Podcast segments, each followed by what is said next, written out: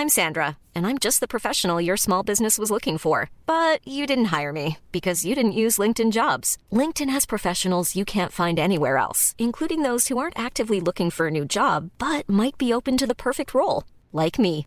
In a given month, over 70% of LinkedIn users don't visit other leading job sites. So if you're not looking on LinkedIn, you'll miss out on great candidates like Sandra. Start hiring professionals like a professional. Post your free job on linkedin.com/people today. Escuchas. Escuchas un podcast de Dixo. Escuchas Linterna Mágica con Miguel Cane. Por Dixo. Dixo. La productora de podcast más importante en habla hispana.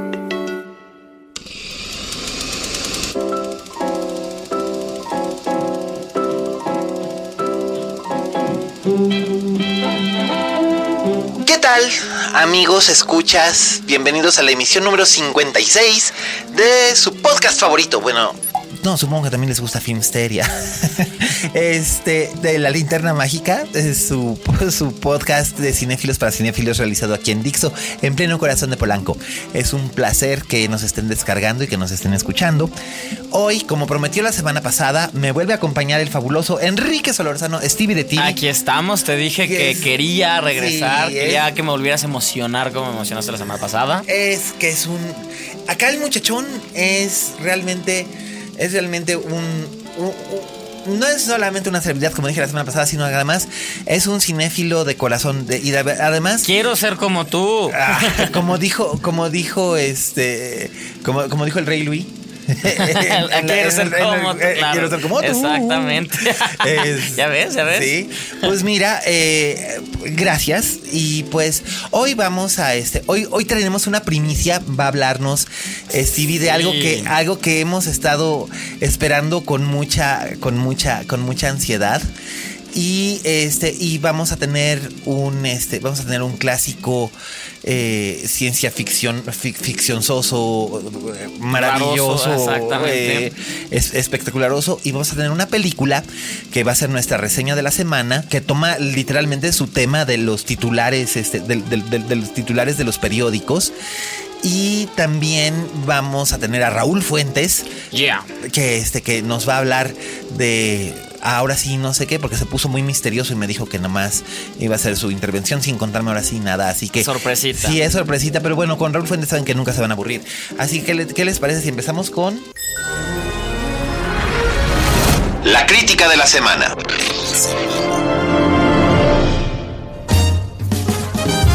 ay Valerian ay qué bueno que no pagué Qué bueno que no pagamos, Ay, ya man, sé. no, no, no. O sea, ¿quieren, quieren divertirse de veras viendo Valerian. Antes de que entren a ver Valerian, mejor agarren el dinero que iban a usar para pagar su boleto. Véndanle fuego y vean cómo se quema su billete. Es más divertido. ¡Qué horror! Eh, eh, es que yo siento que, bueno, yo no soy nada fan de Cara Delevingne y, y siento que es el mayor problema ahí. No, y a mí, Dane DeHaan, no sé qué onda. Me lo están queriendo vender. Nos lo venden muchísimo. Yo no entiendo. A mí la esta de. ¿La cura? ¡Ay! ¿Te ¡Qué acuerdas? horror! Y esta de. ¿Cómo se llama? La de los poderes. Eh, Um, eh, ay, del chavo. Chronic. Eh, Chr- Chronicle. Ajá. Del chavo este que luego hizo los cuatro fantásticos y ahí hasta ahí llegó su hasta carrera porque la su- quemó. Exactamente. Exacto. Pero nos Sí. están vendiendo. Eh, ¿Viste la película Life? De, donde interpreta a, a James Dean. Ahí no está tan mal. No, ahí no estaba tan mal y también en Kill Your Darlings. Ajá, exactamente. Tampoco estaba, no tan, mal. Pero no, que no lo quieran vender. Él no es un protagonista. y No, no es, es, para... es, es como Orlando Bloom. Ándale. Es como Orlando Bloom. Ándale. O sea, de protagonista no me funciona. Y menos en una película de acción basada en un videojuego. Com- cómic. Con cómic, con eh, fantasía. con- y cara de, Le, de Levnin, de Levnin, ¿eh? Ajá. Que ustedes la recordarán por, porque parecía muñeco de esos de, de- de agencia de autos usados. New- Niurka bailando para los Suicide Squad. Ajá, o sea, dices, neta, este, es, una, es una espléndida modelo, sí, pero Dios... Fotografía muy bien. Fotografía muy bien, pero Dios, qué mala actriz. En Ciudades de Papel estaba horrenda. Y eso En Suicide Squad estaba nada. horrenda. Pero nos la quieren vender como la next be- best thing y no lo es. Pues no, o sea, para eso, para eso ya está el, el, este, el Fanning, El Fanning, gracias. sí. El Fanning sí es la next best thing. Cara de Ledigne, no. Tenemos otras actricitas que pueden hacerlo mejor en acción, pero no, ella no. Y ya ves que hasta se rapó el cabello recientemente. Para porque- una película donde va a ser una enferma de cáncer. Exactamente, porque quiere que la tomen en serio. No va a pasar. Mi vida, raparse el cabello, ni que fuera Sigourney Weaver. Hasta Bárbara Mori lo hizo y ve dónde está Bárbara Mori. Ah, ya sé. Y mira que a Bárbara Mori, y Bárbara Mori Yo me sé. parece mejor actriz que Cara de Ledigne. ¿eh? totalmente, totalmente. Entonces sí, pero, pero a lo que voy es a esto. O sea, Valerian. bleh. Mejor hablemos Tiene, bien. tiene escenas, tiene escenas. Al final es ¿Se Luke? Besson y tiene como momentos padres visualmente, pero es que yo soy muy, muy Luke Eres Besson. muy fan de Luke Besson. Sí. Pero es que hace cuánto que Luke Besson no hace algo. Lucy era horrible. Lu- pero es entretenida. Ah, bueno. Esta no. Esta no, eh, ahí está, ahí, te, ahí sí ok, te. Lucy te doy el punto de que sí. Pues creo que desde el quinto elemento. A mí el quinto evento me voló la Ay, cabeza. esa es una maravilla. Pero no, y he visto todo y tienes razón, ¿no? Y sigue produciendo y sigue haciendo sus cosas. Sí. Hizo una francesa que era como la versión femenina de Indiana Jones. Era una mujer historiadora que se mete a, a los museos y entonces despiertan un dinosaurio, no me acuerdo cómo se llama. Ah, esa está divertida. Esa estaba bien. Belfegor, ¿no? Ajá, sí, esa, está divertida y ahí era el es Luke Besson alejándose de toda esta cosa comercial de Hollywood diciendo vean lo que puedo hacer y le funciona. Y estaba bien, pero por ejemplo, uno se acuerda de El Mensajero. Ay no. Que bueno, de hecho era tan mala que hasta el matrimonio con, con Mila Jovovich le costó. le costó. Hasta eso le costó. este, pero es que sí era mala, mala, mala de Malolandia. Y, y en este caso, pues es que esta otra vez es una película mala, mala, mala, mala. O sea, es, es, es mala. Lo Mala, siento, es mala. Aunque sea Luke Besson, Muchos ratzis vamos a tener. Y eso que la idea es hacer una trilogía y que va a ser súper taquilla. Le fue muy mal en taquilla. Aquí en México nos trajeron a todos porque quieren hacer ruido.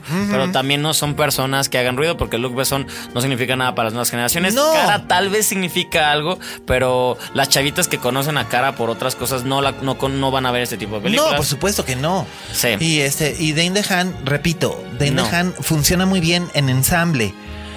Pero no como protagonista. No es un leading man, no tiene manera, madera para eso.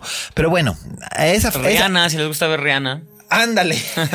es básicamente lo mismo. Exactamente. Este, pero bueno, ahí ya hablamos de lo que es el este el El estreno de la semana. El El, estreno de gran la semana estreno porque es el gran como es verano, va a estar en todos y- lados y, y los que y los que ya hayan visto Dunkerque que deberían de volverla a ver. Vuelven a ver. Sí, la verdad es que vale la Sí, pena. vuelven a ver. O creo que todavía alcanzan. Creo que Wonder Woman todavía está en algún. Todavía. ¿Cuántas veces has visto Wonder Woman? Dos. Ok.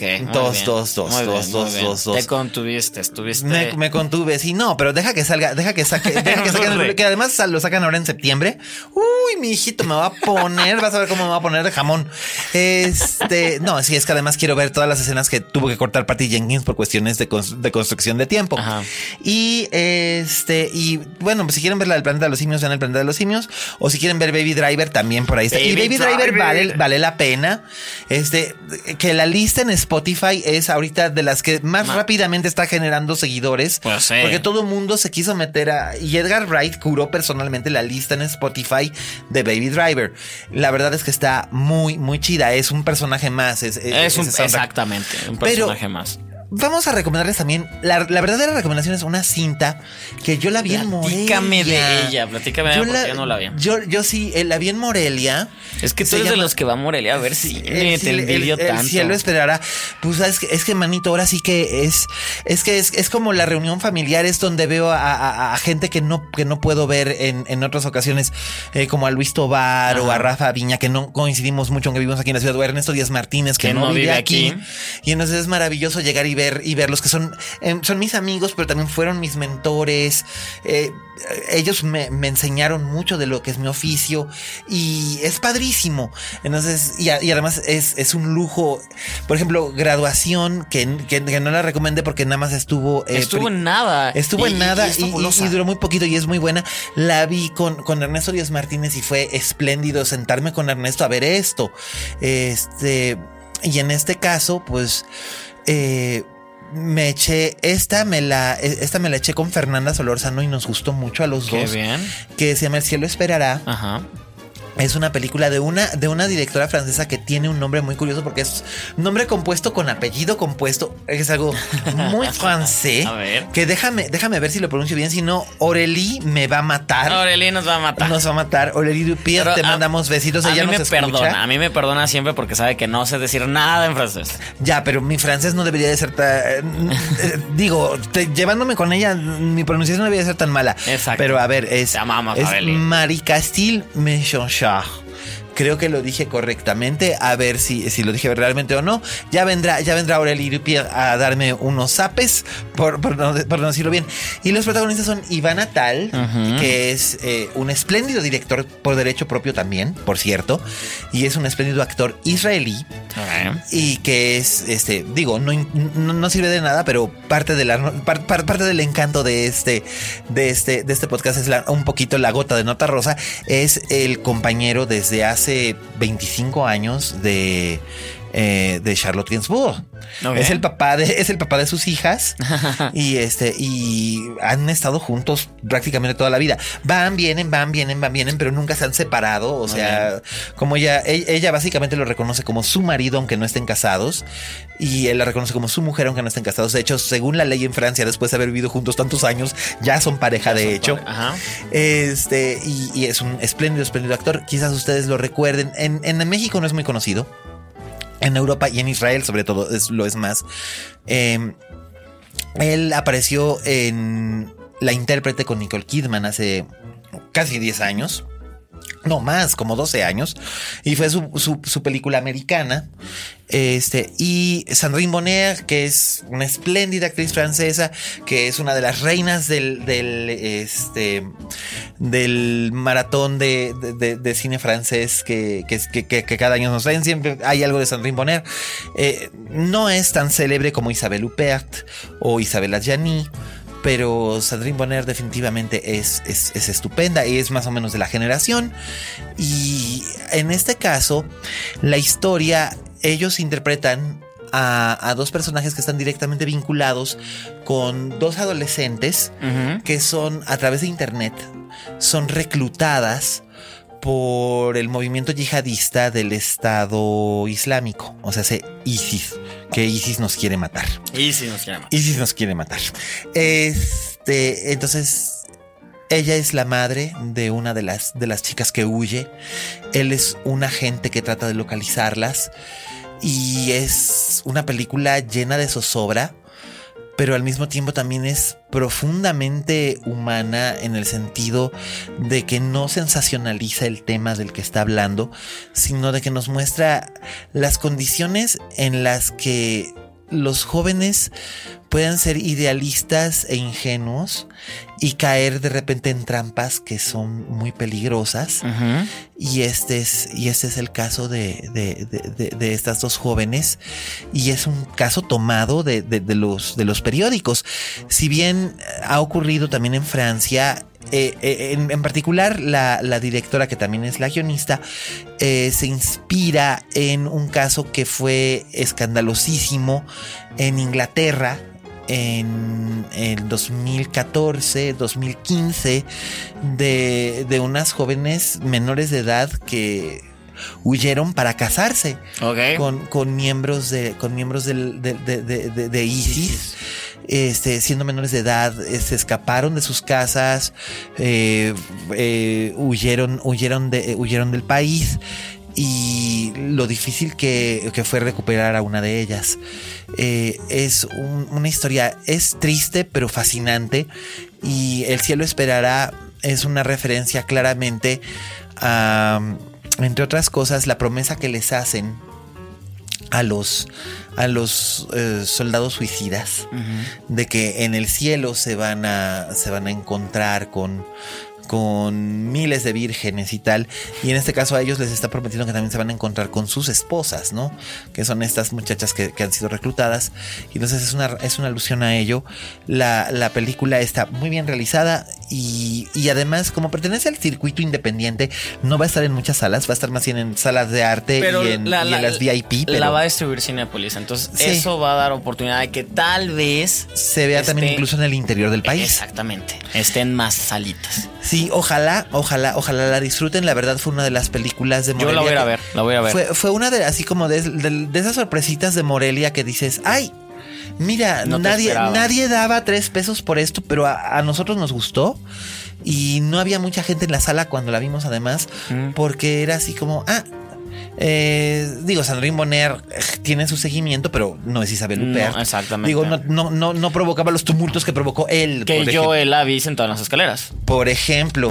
Ah, pues nos tocó verla en la misma, en, en- Sí, en la misma sala. sí, yo iba- y yo también iba con Fernanda. Pues el mismo Ah. día habíamos visto esta y luego vimos él. Ah, ese día vi cinco películas. Fue de los pocos días. Es que yo, como me toca ir a hacer entrevistas más, estar que mandando notas y todo, hay días que no puedo entrar y es- yo lo que quiero es nada más ir a ver cine.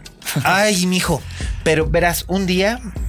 Un día haremos nuestro propio festival de cine. Va, ya está, Verás, te, ya lo, está. te lo prometo. No, sí, lo de vamos a algún hacer. modo, de algún modo lo organizaremos, pero lo haremos.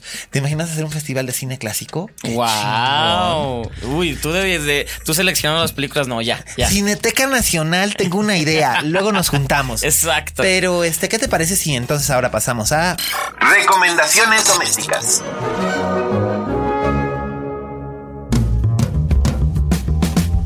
Y bueno, nuestra recomendación doméstica en esta ocasión nos la trae nuestro estimado y Se fino amigo las traigo, yo Nos la trae calientita. Exactamente, y es que previo, ya antes de que se estrene The Ya Defenders. se, pues ya se estrena la semana que viene. Ya, pues ya, ya, ya. Ya. Tu- tu- tuvimos, tuve la fortuna junto con varias personitas más de ver los primeros episodios. ¿Por qué? Porque trajeron a los actores aquí a México para unas entrevistas. Vino Charlie Cox, que es Daredevil. Sí. Y vino el, ahorita se me fue el nombre, que es Iron Fist. Ah, este chico da- eh, Eh, de Game of Thrones. Ahorita se me fue su nombre. Finn, Finn Jones, Finn algo. Fin algo, sí. Pobrecito, es que Iron Fist es tan desangelada. Está desangelada. Que, que, que- que bueno, podemos decir que ya ellos juntos los cuatro complementa y creo que le da el equilibrio que Iron Fist no tenía porque es, es la peor serie de, de todas las que habían de- presentado. sí, de las que habían presentado, sí, la verdad es que es pobrecita, pobrecita, pobrecita. Exa- Exacto, tiene un ritmo muy lento, más no sucede nada y cuando empieza a suceder no pasa nada. No, no tiene estas cargas de violencia y traumas como Daredevil o este thriller que es Jessica Jones o Sí. hasta Luke Cage que, Que tiene humor y tiene, y tiene corazón. Exactamente. Entonces, The, The Defenders funciona. Creo que es un pro- proye- proyecto más pensado, más que Iron Fist, más llevado a lo que tenía que ser. Es como el Avengers de, de la televisión es eh, los juntan tienen razón para juntarlos y nada más vi poquito de Sigourney Weaver no vi mucho pero es fantástica ella, Ay. ella es la perra más grande del mundo y me encanta eso Ay, bueno, es que ese es el punto. Además, había mucha especulación acerca de quién es Alexandra, que es el personaje que, que interpreta Sigourney Weaver, porque muchos decían que, eh, que podía ser The Rose, que es el rival de, este, de, de Kingpin. exactamente en, en- en- en esta guerra, en esta guerra de bandas en Marvel, esta guerra de mafias de, de- de Marvel. Y, y The Rose siempre había sido un hombre y siempre había salido enmascarado. Y en este caso es Sigourney Weaver, es Alexandra, es una mujer muy guapa. eh, además, siempre vestida de super chic. Entonces tú dices, "Mm, mm, no sabemos. Y, y- y supongo que supongo que decir cualquier cosa al respecto sería spoiler. sí Pero no no quiero decir la gente sigue especulando que podría ser The Rose bajo otro nombre. Yo no sé. Mm, yo- Vamos a ir no descubriéndolo sé. porque hasta ahorita no han sacado, están terminando de resolver como un casito entre ellos, como esta es la manera en la que nos unimos y vamos viendo qué es lo que va evolucionando, pero se siente sin tantas pretensiones, se siente más una, una, una unión fluida, natural Sí. y que todos tienen sentido de estar juntos. Que ese era el propósito y tienen final. química, y tienen química, Y que tienen es lo mejor. que- porque Que- además tiene que haberla, porque eventualmente, si es que van a seguir la trama de los cómics, entre Luke Cage y Jessica Jones, tiene que haber química tiene que haberla. Desde, desde, Jessica Jones estuvo ahí la química ah, sí, presente. Sí, ahí había chispitas. pero ahora, ahora sí, ya entre todos, todos se complementan. Qué bien. Y funciona, más aparte salen los personajes que lo que me gusta es que lo nutren de todo lo que vimos. O sea, no. Ay, que es maravilloso, porque yo quiero ver otra vez a Rosario Dawson. Rosario Dawson es, es, la única parte actriz que ha salido en todas las series. Así es, en el, personaje de, la Night Nurse. Exactamente, ha estado en todo, en todo, ha formado parte de cada una y encaja porque aparte aquí ya no es una enfermera cualquiera ya sabe de cosas, ya sabe defenderse. Que eso, me parece maravilloso. Sé que también sale Karen Page, sale Foggy Nelson, sale eh, el personaje de Carrie Ann Moss que salía en Jessica Jones. Sí, que es la abogada. Sale también, sale Patsy, sale, sale, Patsy, la, la, la, amiga. La, amiga de Jessica, Jones. Salen los, eh, los, los amigos de, de, Luke Cage de la barbería. Salen este. Todos, todos empiezan a unir. Hasta los personajes. De, excepto Colin Wing, que sí tenía ganas de volverla a ver porque fue lo mejor de Iron Fist, que era la maestra de artes marciales. Ah, ella sí, ella, ella siempre, que aparte eh, fue la que educa a, Rosario Dawson, enseña, es la maestra. Sí, ella yo creo que fue lo mejor porque si todos los, los este, este lío de hermanos Pimpinela no, estaba nada padre, no estaba nada padre. Estaba fatal. Pero si Defenders funciona, quiero ver más, quiero ver hasta dónde llevan, aparte de que, bueno, ya sabemos que va a venir la tercera temporada de Daredevil, ya sabemos que también vamos a tener segunda de Iron Fist. No que sé no sé por qué. Porque es Marvel. debería de ser la tercera, debería ser la tercera de Jessica Jones en lugar de la segunda de Iron Fist. Pero bueno, yo tengo unas ganas locas de ver la tercera de este de, Daredevil porque sé que sé que Kingpin aparece en, Defenders y que en Defenders vamos a ver un pequeño adelanto de tanto de Punisher exactamente como de este como de Daredevil 3 porque en Daredevil 3 sé que la villana es Typhoid Mary, pero no nos han querido decir qué actriz va a interpretar a Typhoid Mary. Y eso lo han mantenido así como que en secreto. ¿Quién es Typhoid Mary? Typhoid Mary en los cómics es un personaje que ahora que ya sabemos que, que, Karen Page y Matt Murdock tienen una relación sentimental, que eso ocurría en Daredevil segunda temporada, y, este, y obviamente va a seguir ocurriendo en Defenders. Eh, Typhoid Mary es una agente del Kingpin que tiene doble personalidad. Por un lado es Mary, que es una mujer dulce y buena y, encantadora. Y por otro lado, su, otra personalidad es una mutante que tiene este, poderes telepáticos y de piroquinexia, o sea, puede provocar fuegos. Y además es como una especie de ninja. O sea, es como Electra elevada al cubo. Ok.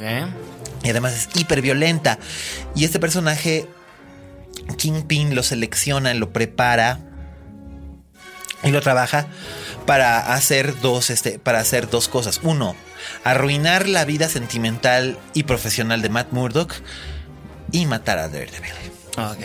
Sí, porque trae contra los dos sin saber que son lo mismo, tanto los dos quiere destruir su vida. Así es, y entonces decide utilizar a la al mismo agente para este para ello y es y es la Typhoid Mary que además es un personaje que fue creado por una mujer porque Daredevil fue eh, escrito durante varios años por una mujer que una de las grandes guionistas de cómics que es Ann Nocenti que no se le ha dado el respeto que merece pero Ann Nocenti en los años 80 fue una de las mejores mejores mejores guionistas de cómics. Y uno de los mejores momentos de los inhumanos en la este en, en, la historia de los cómics es una novela de este es una novela gráfica llamada eh, Inhumans eh, Right to Birth el derecho de nacer o el derecho de alumbrar que es la historia de cómo Medusa decide embarazarse en contra de la voluntad del gran consejo de Atilán de, su marido, de, Black, Bolt, y huye junto con Crystal y se andan escondiendo por los pueblitos en Colorado para tener a su, para tener un bebé. Y lo que ocurre cuando nace ese bebé. Y es, es una, una, una novela gráfica maravillosa, emocionante y también súper trágica. Wow. Y está escrita por una mujer y merece mucho, merece mucho respeto. Así que volvamos a Defenders y de veras, entonces, dentro de ocho días que se estrena, me sintonizo. Ya, de ya, siéntate, disfrútala y y vale la pena. Muchos preguntan que si tenemos que ver todas estas series, porque ya son muchísimas, ya son dos temporadas de Daredevil más una y una y una de cada uno, cada una de tres episodios. Al final es muchísimo. No necesariamente tienes que verlo porque sí hay como una introducción a más o menos, pero si quieres realmente disfrutarlo al 100, date tu tiempo y disfrutar. Al cabo Netflix no las va a quitar luego. luego. Ah, así es, nunca las, nunca las van a quitar porque son productos No, originales. originales de ellos. Sí, además es bien chistoso de que es, es Nueva York visto desde, desde muy distintos ángulos porque Distintos barrios. ¿sí? distintos barrios. eh, Luke Cage está en Harlem, eh, Daredevil está en, En Hell en- en Kitchen. Hell's Kitchen, Jessica Jones está en el Upper West Side. Ajá. eh, Y Iron Fist está, Iron Fist está en el barrio chino. En el barrio chino. Está en el barrio chino. Y además, por ejemplo, en Jessica Jones también tenemos a Patsy que está en el Upper East Side. Sí. Eh, vamos, todos los personajes de un modo u otro representan un cierto punto de la ciudad. Y eso es algo bien bonito. Y la estética es como que muy cohesiva. Y quiero suponerme que sigue siendo igualmente cohesiva. con- Claro, porque respetan cada uno tenía un, un color, entonces aquí es la, la los pósters han reflejado que es blanco y negro para no, no matar los colores, pero conforme vas viendo la serie están los colores. ahí. Están los colores. Está el rojo de Daredevil. Ajá, el morado de Jessica, de Jessica Jones, el amarillo de, Luke Cage, y... el azul de Iron Fist. Era azul, Sí. ¿no? Era azul, ¿sí? Sí, sí, sí, sí, sí. Sí, era azul. Entonces, pues sí, o sea, son, son, los, son los cuatro colores. Y luego, además, por ahí viene el negro de Punisher. Que también hay Con John Bernthal. Y, y me emociona, me, por- me emociona mucho, todavía no sale, pero me emociona mucho. No, no, pero que- ya, ya por lo menos anunciada sí está. Ya, no, ya está en el trailer, en el último trailer presentando en Comic Comic Con, Sí. ahí sale. Sí, sí, sí. Entonces, ahí viene, ahí viene, ahí viene John Bernthal como el, como el Punisher, que, que padrísimo. Y pues esa es nuestra recomendación doméstica. Nuestra recomendación doméstica es que este fin, este, esta semana aprovechen para desempolvar sus capítulos Todos, favoritos de las series Ajá. que, que mencionamos. Y la próxima semana, que es exactamente qué día? Eh, ¿Viernes? Sí, A ver, sí, ahorita- siempre estrenan, siempre estrenan los viernes. Exactamente. A menos que sean películas porque oh, ya la estrenaron en miércoles y cosas así, pero sí es, es el viernes 18 de agosto. Es decir, de este viernes al otro se van ustedes al este se van a ustedes poder eh, sintonizar con Defenders y lo oyeron primero aquí en la linterna mágica. Exactamente. Muchísimas gracias por eso, Stevie. Porque Yeah. también aquí tenemos exclusivas. Y ahora, ¿qué te parece si vamos con, con Raulito Fuentes? Oye, Fuentes. Oye, Fuentes. Hola, ¿qué tal? Esto es Oye Fuentes, el espacio que Miguel Cane me brinda en la linterna mágica. Yo soy Raúl Fuentes y estoy en Twitter y en Instagram como arroba Oye Fuentes. Pues bueno, ya Miguel tuvo la oportunidad de hablar largo y tendido sobre la película Dunkerque, esta nueva cinta de Christopher Nolan, que bueno, a mí la verdad me encantó. No será mi papel hablar de la película en especial, pero sí de algo que me ha llamado muchísimo la atención y voy a utilizar a Dunkerque como excusa que tiene que ver con eh, los comentarios negativos hacia la cinta. Me puse a revisar eh, muchas de las críticas que aparecen en Rotten Tomatoes, sobre todo de aquellos que, que calificaron como, pues no necesariamente mala la película, pero que no les gustó algo en particular, y es que esta cinta no tiene mucho desarrollo de personajes y esto lo consideran como algo negativo.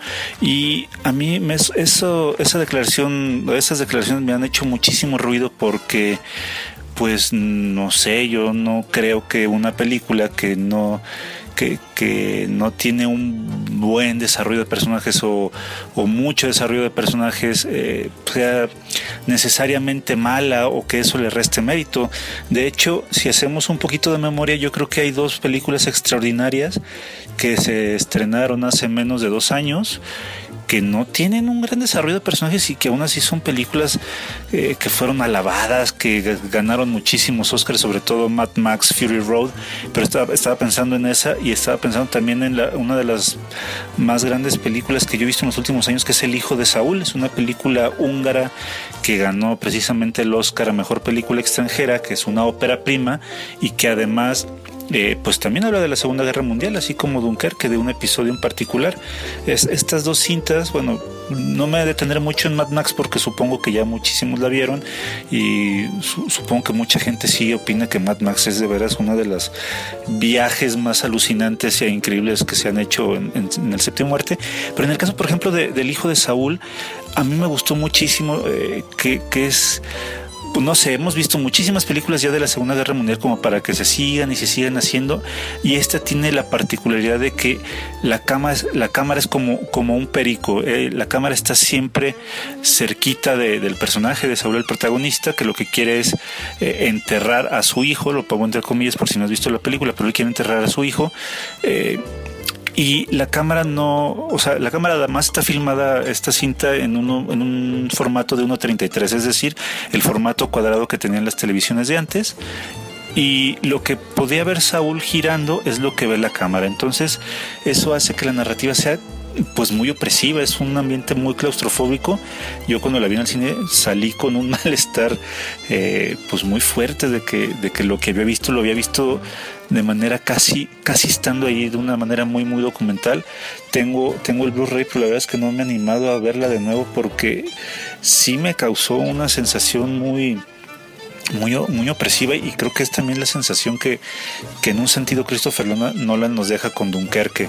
Eh, hay muchísimas más películas que, que, creo, considero yo que son grandes, grandes cintas y que no necesariamente necesitan un desarrollo de personajes per se o incluso a lo mejor ni siquiera protagonistas per se y aquí ya me voy a lo mejor ya muy muy lejos y recomendaría sin duda pues dos grandes obras. Para mí, El hombre de la cámara, que es este esta película de Siga Bertov, uno de los creadores del montaje soviético, es una película de 1929 que está completa en YouTube. Te invito a que la busques, El hombre de la cámara. Y también siguiendo por esos mismos rumbos, Koyaanisqatsi de Godfrey Reggio, que es de 1983. Es una película que produjo Francis Ford Coppola y que eh, pues básicamente lo que hace es mostrarnos una, una, visión de la evolución del mundo, sobre todo cuando, cuando llegamos los humanos a habitarla y que pues no, no, no tiene ningún desarrollo de personajes, no tiene ningún protagonista y creo que sí son dos eh, propuestas increíbles como para que tú las puedas ver y que pues te des cuenta de que no es necesario eh, buscar así, hacer como estos eh, ejercicios de cómo desarrollar un personaje fundamentado en la, pues no sé, en, la, en el modelo hollywoodense o, o del Camino del Héroe, por ejemplo, de, Conrad. ¿Qué les parece a ustedes estas propuestas? ¿Ya las vieron? ¿No las han visto? ¿Les gustan? ¿No les gustan? Pues yo estoy abierto a que lo podamos platicar en Twitter o en Instagram si quieren, pero es mucho mejor en Twitter. Yo estoy como Oye Fuentes en estas dos redes. Te agradezco muchísimo tu atención y te pues te espero que nos escuchemos la próxima semana. Hasta luego. Escuchas. Escuchas. Linterna mágica. Fixo. Este Raúl, bueno. Estuvo bien, estuvo padre. Qué bueno que nos mantuvo en secreto. Que nos mantuvo en secreto. Gracias, Raulín. Ya saben ustedes, arroba oyefuentes en Twitter. No dejen de seguirlo porque la verdad es que este hombre no solo tiene dos gatos gordos y miles de DVDs, sino que además también resuelve todas sus dudas que tengan ustedes. De veras, ¿eh? Hay gente que le, llega, le, digan, oye Fuentes y le preguntan algo que tiene que ver con trivia de películas geek y todo se lo sabe. Y no hay fan de David Lynch más grande que haya yo visto. Muy bien. ¿Y qué te parece si ahora sí vamos con el, clásico, de la, semana.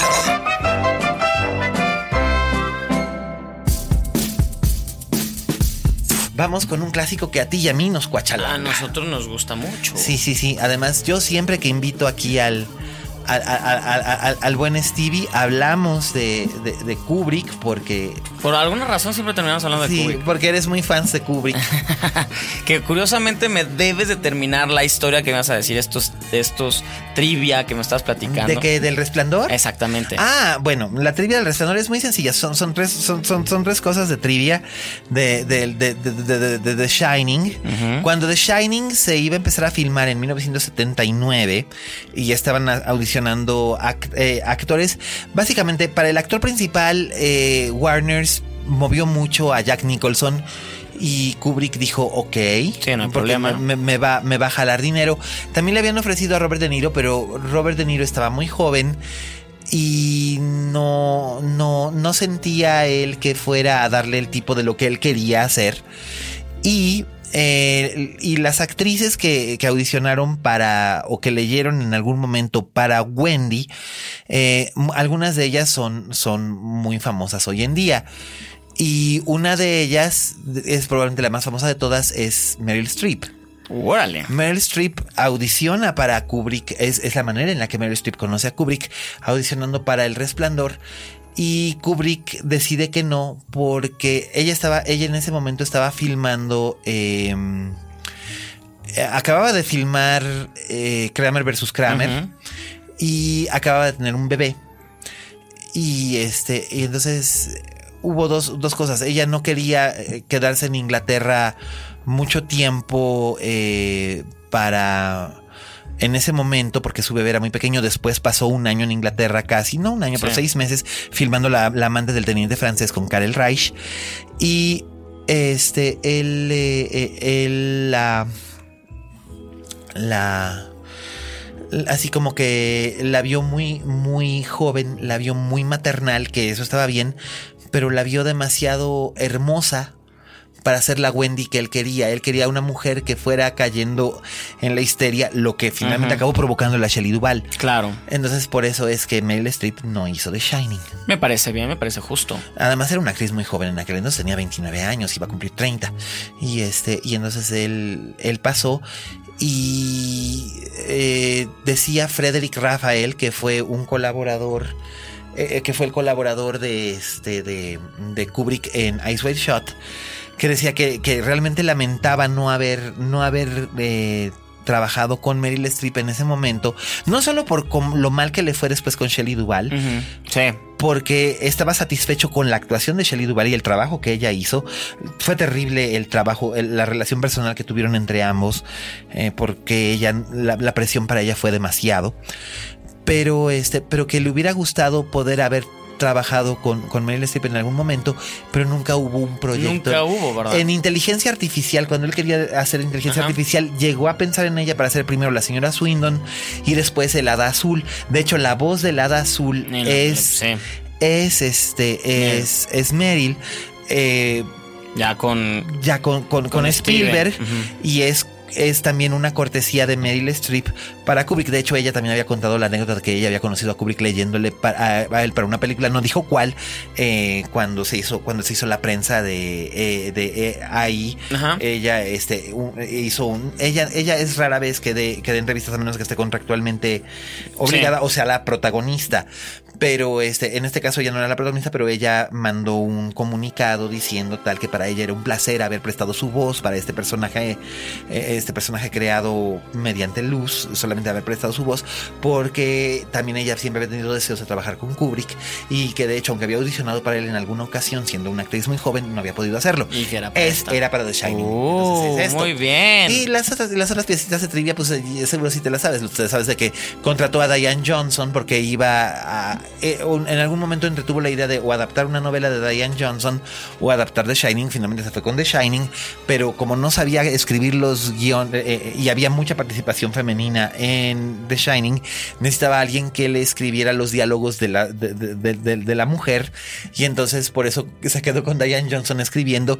Y Diane Johnson decía que básicamente había más participación de Wendy y finalmente lo fue cortando Kubrick en el sentido de que sentía que estaba presionando tanto a Shelley Duvall que finalmente fue modificando las escenas para, Para que, que no. para que para que no tuviera tanta presencia y este y eso finalmente acabó afectando el, el desarrollo de la de la película pero él no es un misógino no señor no Como señor muchos lo tachan. no, no, no, no, no es un misógino, o sea, no es un misógino que su casa estaba llena de mujeres. Es cierto. Era su esposa y sus, y sus Hijas. tres hijas. La hija anterior de su esposa y luego las dos hijas que tuvieron juntos.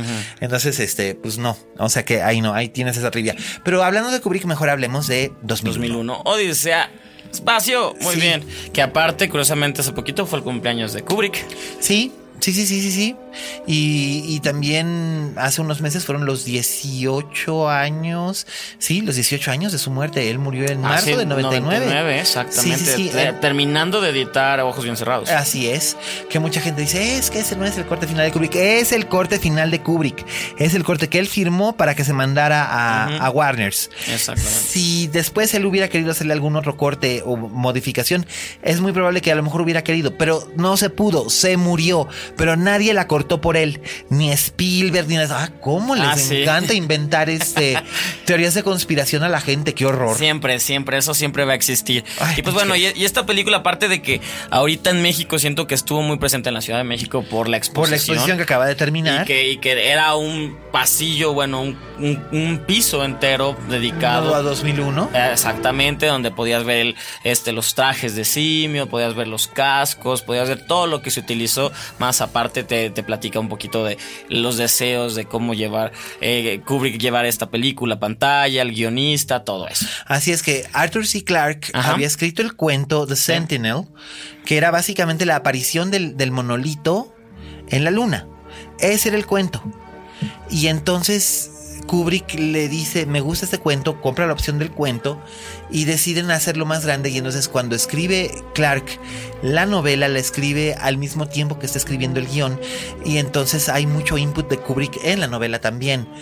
Y es, y es, es visualmente es formidable. No puedes creer que vaya a cumplir 50 años de edad. Nada, o sea, eh, eh, no, no le pide nada a nadie, no parece que no pasa el tiempo con ella, musicalmente sigue siendo preciosa, Por supuesto, visualmente. que fue una, que fue una gran, una gran destreza porque Kubrick para, para las secuencias de edición usaba como música de fondo precisamente lo que estamos escuchando, los valses de Strauss, así hablaba Zaratustra, etcétera, etcétera. Y en un momento dado dijo, ¿para qué le cambio? ¿Para qué le pongo música? Si aquí está mi música. Exactamente. Y, este, y, es, y es maravilloso. Y, y, y- los grandes elementos. Fíjate, yo siempre había dicho que en cierta forma 2001 es una película de monstruos también. Ok. Porque hay un monstruo. Y ese monstruo es HAL 9000. Sí, Hal es el monstruo más terrible del mundo. Así es. I'm sorry, Dave. I can't do that. Exacto. ¿Verdad que me sale bien? sí, la te sale muy bien, escalofríos. Sí, pues este. La voz de Douglas Reigns, el marav- la maravillosa voz de Douglas Reigns. Eh, es que Hal. Hal manifiesta. Yo siempre le he tenido un montón de miedo a las inteligencias artificiales en cierta forma. En el sentido de que. Y yo creo que viene por, por haber. Por, por. No lo sé. Pero cuando vi 2001, yo. Sentía una angustia ¿La viste en cine? pavorosa. La vi en cine en un revival que hubo en. En el 2000. No me acuerdo. No, cuando murió Kubrick, se hizo un ciclo y sacaron películas de Kubrick en pantalla grande. Te estoy hablando del 99. Sí, 99. Y ahí aproveché para ver en pantalla grande todo lo de él que no había visto en cine originalmente. Porque realmente la única que me tocó por edad fue Ice White Shot. Ujú. Porque yo tenía 13 años cuando se estrenó. Resplandor. No, Cara de Guerra. Ah, ok. Y Ah. no, este, y no me dejaban entrar. Y el resplandor se estrenó cuando yo tenía seis años. Sí, entonces vi- ni al caso. No, ni al caso. La descubrí en, en video y a escondidas en casa de, en casa de unos primos. Y fue así como que, ah, pero no sentí tanto terror como, como ansiedad. Y ya después de adulto vuelvo a The Shining y, y- y- y me da mucha, mucha ansiedad y eso está muy bien. Y 2001 ya no me da tanta ansiedad como ya la había visto, la había visto en televisión de chamaquillo y pues no la entiendes mucho, pero cuando la ves en cine es, es, es- Que, otra que- que, cosa. por cierto, bueno, ya estuvo su ciclo en Cineteca, pero ahora Cinépolis, todo el mes de agosto y parte de septiembre va a estar pasando est- estas películas, va a estar pasando las- el ciclo de Kubrick. Ahorita les digo más o menos qué días, pero sí va a estar pasando para que los que no han visto nunca 2001 cualquiera de estas, cualquiera, no, no han visto nunca, tengan oportunidad de disfrutar de estas películas de Kubrick. Ahorita, ahorita- en, en pantalla grande es que es, es que es más. Aparte ya, ya las salas de Cinépolis tienen el nivel y la calidad como para el sonido, todo disfrutarlo. Sí. Ahorita, ahorita les digo más o menos las fechas, pero sí. Pero qué, qué, qué maravilla, qué, qué, qué lujo poder ver otra vez las películas de Kubrick en pantalla grande. Yo la única que no quiero volver a ver, y ya te lo, te lo había comentado en alguna ocasión, es la Naranja Mecánica. Ya sé, ya me habías dicho. Quedé, quedé muy satisfecho de haberla visto una vez y creo que Never Again. Hay gente que la ve tantas veces esa, tantas veces Sí, esa. yo no me explico, o sea, yo de veras no me explico porque es más, cuando fui a la exposición, cuando pasas por el, por el Moloco Bar, sí. este, yo, mm, o sea, me pasé rapidito, rapidito, rapidito, rapidito porque me, me provocó. Esa película no me gusta. no. No, o sea, le reconozco que es una, una obra prodigiosa, pero me hace sentir tan mal que no me gusta. Damn. Esa es la película de Kubrick que puedo decir que no me gusta. Del mismo modo en que te puedo decir que Espartaco es la película de romanos que más me gusta y que coincidentalmente la dirige Kubrick. O que mi película favorita de Kubrick son dos y que no puedo, no puedo prescindir de ninguna de las dos, que es Eyes Shot o The Shining. Por distintas razones ambas, pero son las que más me gustan. Y 2001 para mí es, es como, mm, está más allá del gusto. 2001 es como una experiencia educacional y un rito formativo. Creo que todo el mundo tiene que ver en algún momento Sí. 2001. Si eres estudiante de cine lo tienes que ver, si eres aficionado al cine lo tienes que ver, si eres aficionado a la ciencia ficción lo tienes que ver, si eres aficionado a la ciencia pura la tienes que ver, Eh, si eres historiador También la tienes que ver. Pues mira, ya encontré las fechas. Eh, cuéntalas. Eh, Barry Lyndon está del 10 al 13 de agosto. ¡Qué belleza! Sí, entonces disfrutarla en cine. Vayan corriendo. Sí, sí. Carra de guerra. Va a estar del 17 al 20 de agosto. Ujú. O sea que van a estar cuatro, cuatro días cada, cada película. Es un Perfecto. ciclo que está bien. Naranja Mecánica no la vas a ver tú, pero estoy seguro que mucha gente sí. Sí, claro. Del 24 al 27 de agosto. Yo tal vez me la vuelvo a echar. Hace mucho que no la veo. Ándale, y en pantalla grande. Ándale, para salir, para salir bien, bien emocionado. Para salir. I'm singing in the rain. Exactamente, ojos bien cerrados del 31 al 3 de septiembre. 2001, con la, la- con la que estamos hablando, del 7 al 10 de septiembre y terminamos con el resplandor del 14 al 17. ¿Faltan más? Vamos. Pues vamos, por supuesto, vamos. Vamos, vamos a ver The Shining y vamos a ver 2001. Ya está, ya quedamos. ¿Va? Va, Sí, ya quedamos. Porque vamos la verdad es que a mí sí me late mucho volverla a ver en pantalla grande. Perfecto. Las, las últimas veces que he visto 2001, y mira que a 2001 vuelvo, a veces no para verla completa, vuelvo por, por secuencias o por escenas. Eh, y el Blu-ray es de excelente yo lo tengo calidad. es fantástico, sí. Es de excelente calidad. Este, me la he echado mm, en, pues, por lo menos me la he hecho un par de veces al año. Desempolvo mi, mi Blu-ray, lo pongo y le entro y la observo y, y- trato de encontrarle ciertas cosas o simplemente vuelvo nada más para, para sentir el confort de ciertas escenas que ya conozco o para, para que se me ericen los pelos de la nuca con I'm sorry, Dave. Que no duda. claro. Este, Ay, sí, vamos, ya, ya está. Sí. Y ustedes también vayan. Deberían, deberían de ir a verla. 2001 es un gran, gran clásico. Eh, se va a celebrar su aniversario 50 el año que viene. El año que viene, por El lo cual viene, es padre tenerla fresca y estoy Fresca. seguro que Y verla en pantalla grande, wow. van a, espero, se haga un- alguna edición espa- especial, mega especial, todo eso. Pues mira, ya básicamente los, los Blu-rays ya traen básicamente todo. lo que tenían que traer. Pero no importa. Vayan, vean, disfruten la música, disfruten Sí. los colores, ese manejo de color. Hay gente que luego me dice, es que se siente medio primitiva, ¿no? Ay, come on. Ay, obviamente. Es 19 se filmó en 19 entre 1966 y 67. Y luego el proceso de edición y postproducción fue larguísimo porque Kubrick era muy así. Era, era muy exigente. O sea, él tardaba un, o sea, el rodaje más largo, rodaje tal cual, fueron un año, 11 meses y no sé cuántos días de Ice White Shot. Sí, que fue larguísimo. Que fue larguísimo, porque además los actores tuvieron que salir en algún momento porque tenían otros, otros compromisos Sí. y volver. Misión Imposible, esas cosas. Es- exactamente, eh, y Kidman tenía retrato de una dama y ya estaba comprometida, eh, tal. Y entonces Kubrick filmaba alrededor y además luego tuvo que volver a filmar otras cosas porque eh, se le cayeron actores, bla. Eh, su rodaje más breve, curiosamente, es Barry Lyndon. Y que, parece fueron la más seis- complicada. Que fueron seis meses y fue súper complicada porque la filmó toda. Si pueden ir a ver Barry Lyndon, de veras aprovechen. Vamos qué, a ir a verla. Qué belleza con, con, con, eh, con esas, con, con esas eh, escenas filmadas a la luz de las velas. Que bueno, por supuesto, Douglas Turnbull era extraordinario director de fotografía y era pues, ahora sí que la otra cara de Kubrick, ¿no? O sea, era su, su indispensable. Y de verdad, vayan, vayan y vean 2001. 2001 creo que es de esas películas básicas que forman parte de nuestra de, nuestro- de- de- de- de nuestra educación sentimental y de nuestra educación cinematográfica. Totalmente. Pues ya, ya tenemos, Ahí estoy tienen. emocionado. Ahí está, vean, 2001, ya. en vez de ver, ¿vale? Vean algo que realmente emociona. Tarda, unos cuantos días nada más en, llegar. Y disfruten de, Defenders ahora que llegue. Así que tienen ustedes ahorita 10 días para, uh. para ir desempolvando sus series y irse preparando. Chequen, todo lo que hay de Defenders, bueno, lo que hay de estas series. De estas series para prepararse para el Defenders. Ahí está. Y este pues ahí lo tienen ustedes. Nos estamos escuchando la próxima semana. Sí. Ha sido un placer tener a Stevie con nosotros. Continuamente.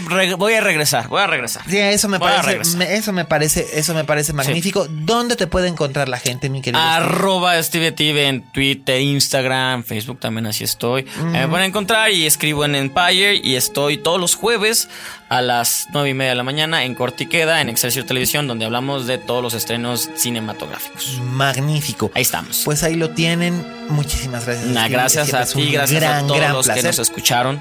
Gracias Aldito, Fede, Vero, Dani, Mimo, Oscar, que hacen posible todo lo que ocurre aquí en Dixo. Es un placer haber estado con ustedes. Cuídense mucho. Raulito Fuentes, te mando un abrazo. Nos veremos pronto allá en Zapopan. Y mientras tanto, pues Recuerden. Como dijo la Betty Davis, en este negocio si no tienes fama de monstruo, no eres una estrella. Hasta la próxima. Hasta la próxima.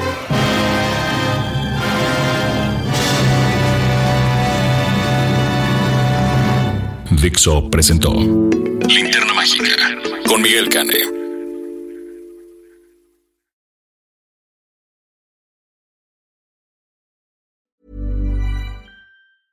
Hey, it's Paige DeSorbo from Giggly Squad. High quality fashion without the price tag. Say hello to Quince. I'm snagging high-end essentials like cozy cashmere sweaters, sleek leather jackets, fine jewelry, and so much more. With Quince being 50 to 80% less than similar brands. And they partner with factories that prioritize safe, ethical, and responsible manufacturing. I love that. Luxury quality within reach. Go to quince.com slash style to get free shipping and 365 day returns on your next order. Quince.com slash style.